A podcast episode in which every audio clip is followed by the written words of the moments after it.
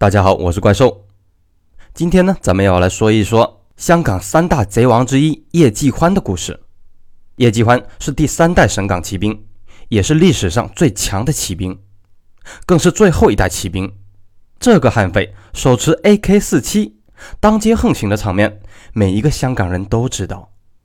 如此嚣张的叶继欢，却因为一颗莫名其妙的跳弹，成为了残废，最终老死监狱。一九八四年十月十日，光天化日之下，香港尖沙咀警服金行突然遭到一伙持枪歹徒的抢劫。一辆出租车缓缓地停在金店门口，门突然拉开，三个蒙面拿着手枪的歹徒冲入金行。地处闹市的尖沙咀，金行做梦也没有想到啊，敢有人在大白天抢劫，毫无戒备。两个保安被吓呆了，只能乖乖地趴在地上。三个歹徒很有经验，其中一个直接控制了报警铃，不许任何人靠近。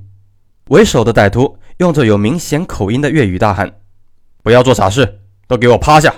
谁动谁就吃枪子！”店员和顾客哪里见过这种场面呢？纷纷趴在地上一动不敢动。三个歹徒没有伤人，他们挥舞铁锤，砸烂的防盗玻璃，将大量的珠宝首饰拿出来放入自己的包内。抢劫前后持续了不到十分钟，三个歹徒冲出金行，上了出租车，扬长而去。金行的职员怕歹徒假装离开，等候了十分钟以后才报警。八十年代的香港警察反应还是挺快的，大量的警车迅速赶到现场，但歹徒的车子早已不知去向。后来，警方找到了歹徒作案的出租车，车子是前一天晚上被盗的，车上也没有留下任何线索。唯一的线索只是匪首曾经说过几句话。一个职员回忆，劫匪头子是海陆丰口音。我有个舅舅就是海陆丰的，我不会听错的。海陆丰在香港有多少人呢？靠这点线索，自然就无法破案了。就在警方茫然无措的时候，仅仅半个月以后，中环置地笛声表行又被同一伙人抢劫，匪首还是那个操着海陆丰口音的人。没过几天，三个歹徒又故技重施，持枪在大白天冲入表行。这一次，有几个路人呢，看到几个人蒙面持枪，立即报警。三个歹徒抢劫了大量的名表，准备逃跑的时候，几个警察赶到了。一个年轻歹徒立即要开枪，被匪首拦住了。你干嘛？不要来来！随后，匪首持枪挟持了一个女店员，大声吆喝警方让开，不然就打死他。这几个警察没有处理劫持人质案件的经验，无奈中只能让开一条路。三个歹徒挟持人质，带着赃物开车扬长而去。车子开过几条街以后，他们将人质推下车，自己高速逃窜。这两次抢劫相隔时间很近，共抢走上百万港币的财物。看来，如果不能及时抓捕这批歹徒，他们还会作案。这两起抢劫案都没有伤人，毕竟是在光天化日之下持枪抢劫。性质非常恶劣，香港大小媒体跟风炒作，指责警方无能。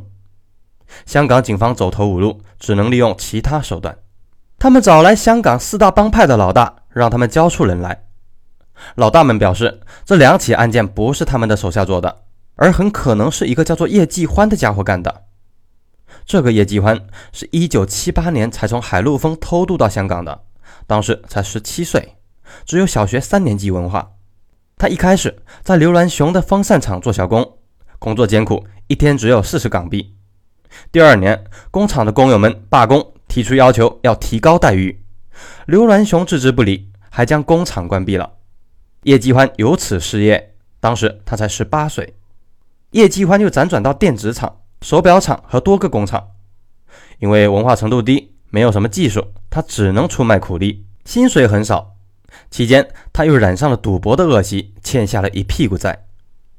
叶继欢计算过，如果靠打工来还债的话，恐怕要做上十多年才行。无奈之下，叶继欢开始捞偏门，开始混黑社会，加入香港四大黑帮之一。八十年代，廉政公署出现以后，香港黑社会没有六七十年代那么嚣张了，但势力还是很大的。可惜啊，二十多岁的叶继欢只能做底层的喽啰。也赚不到什么钱。香港黑社会有自己的传统，虽然叶继欢凶悍狠毒，胆大心细，却仍然必须按资排辈。简而言之，只有上面的老大们被杀了或者退休了，下面的喽啰才可以升职。叶继欢干了一年左右，觉得这样子下去难以出头，无法还债，就放弃了。混了一段时间的黑道，叶继欢结识了一些黑道分子，也算有些收获吧。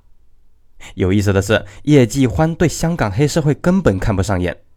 他曾经对手下说：“这些香港人都是窝囊废，平时狐假虎威吓唬吓唬街坊，有几个敢拼命的？那些个什么大哥，如果真的遇到枪指着头，早就吓得屎尿齐流了。我们海陆丰过来的，一个可以抵得上他们十个。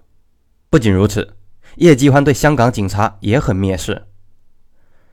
哼，他们在街上开开罚单，抓抓小贩，倒还可以。”遇到枪战，警察也得吓尿了。香港警察根本干不过我们。于是叶继欢就开始脱离帮派，单干了。在一九八四年，刚刚二十四岁的叶继欢从枪贩子那里搞到了三支大陆的五四式手枪，又找到了两个同伙，开始打劫。兵不血刃，叶继欢连续抢劫了尖沙咀景福金行以及中环置地迪生表行，共搞到了上百万的赃物。他自己可以分到一半，也就是七八十万，还债足够了，还能大赚一笔。不过叶继欢却遇到了难事儿，他之前只是黑帮小喽啰，缺乏处理赃物的渠道。他找到两个收赃的老大，愿意低价出售，可是两个老大都不敢要。你别开玩笑了，现在这条子到处都在追这批货，我收下也出不了手啊，可能坐牢。兄弟，我劝你不要急。在手上捂几年再说，避避风声。叶继欢却不能等，一是他借的都是高利贷，利息很高，急于还债；二呢是作案以后，他需要把赃款分给两个同伙，分头离开香港躲一躲。如果不能将赃物尽快出手搞到钱，他们就只能留在香港，没法跑路避风头，这是非常危险的。叶继欢急于出售赃物，这就为警方创造了很好的机会。香港敢于收赃的老大，通常都和黑白两道都有关系，不然哪里能够混得长呢？和叶继欢接触过的一个老大，随后向警方密报了这个情况，警方大喜过望啊，想要直接破门抓捕叶继欢。可是警方听说叶继欢很厉害，软硬不吃，不好对付。且不谈他会开枪拒捕，就算抓住他，却抄不到赃物的话，背后的老大肯定不会出来作证的。叶继欢打劫又没有留下线索，恐怕无法收拾他。香港是法治地区，在证据不足的情况下，法官是不会定罪的。警方考虑再三，决定采用诱捕的方式。他们找到一个人，伪装可以收赃的黑社会大哥，引诱叶继欢带着赃物进行交易，到时候就可以人赃俱获了。计划很完美，但是谁来和叶继欢接触呢？谁都知道叶继欢是个悍匪呀，交易期间他很可能就带着武器，和他接触是非常危险的。选来选去，刑事情报科跟踪支援队队长李光明自告奋勇接受了任务。李队长年富力强，能力突出，胆子也大，是最佳人选了。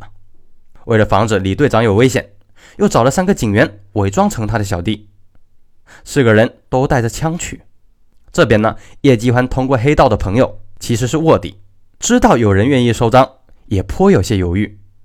他不是傻子，知道向陌生人出售赃物的话是极度危险的。可惜叶继欢急需搞到钱，带着两个同伙跑路，毕竟留在香港很危险，所以叶继欢只能硬着头皮去了。不论是警方还是叶继欢，此次危险性都很大。那么面对未知的危险，双方又会如何处理呢？来，咱们下回接着说。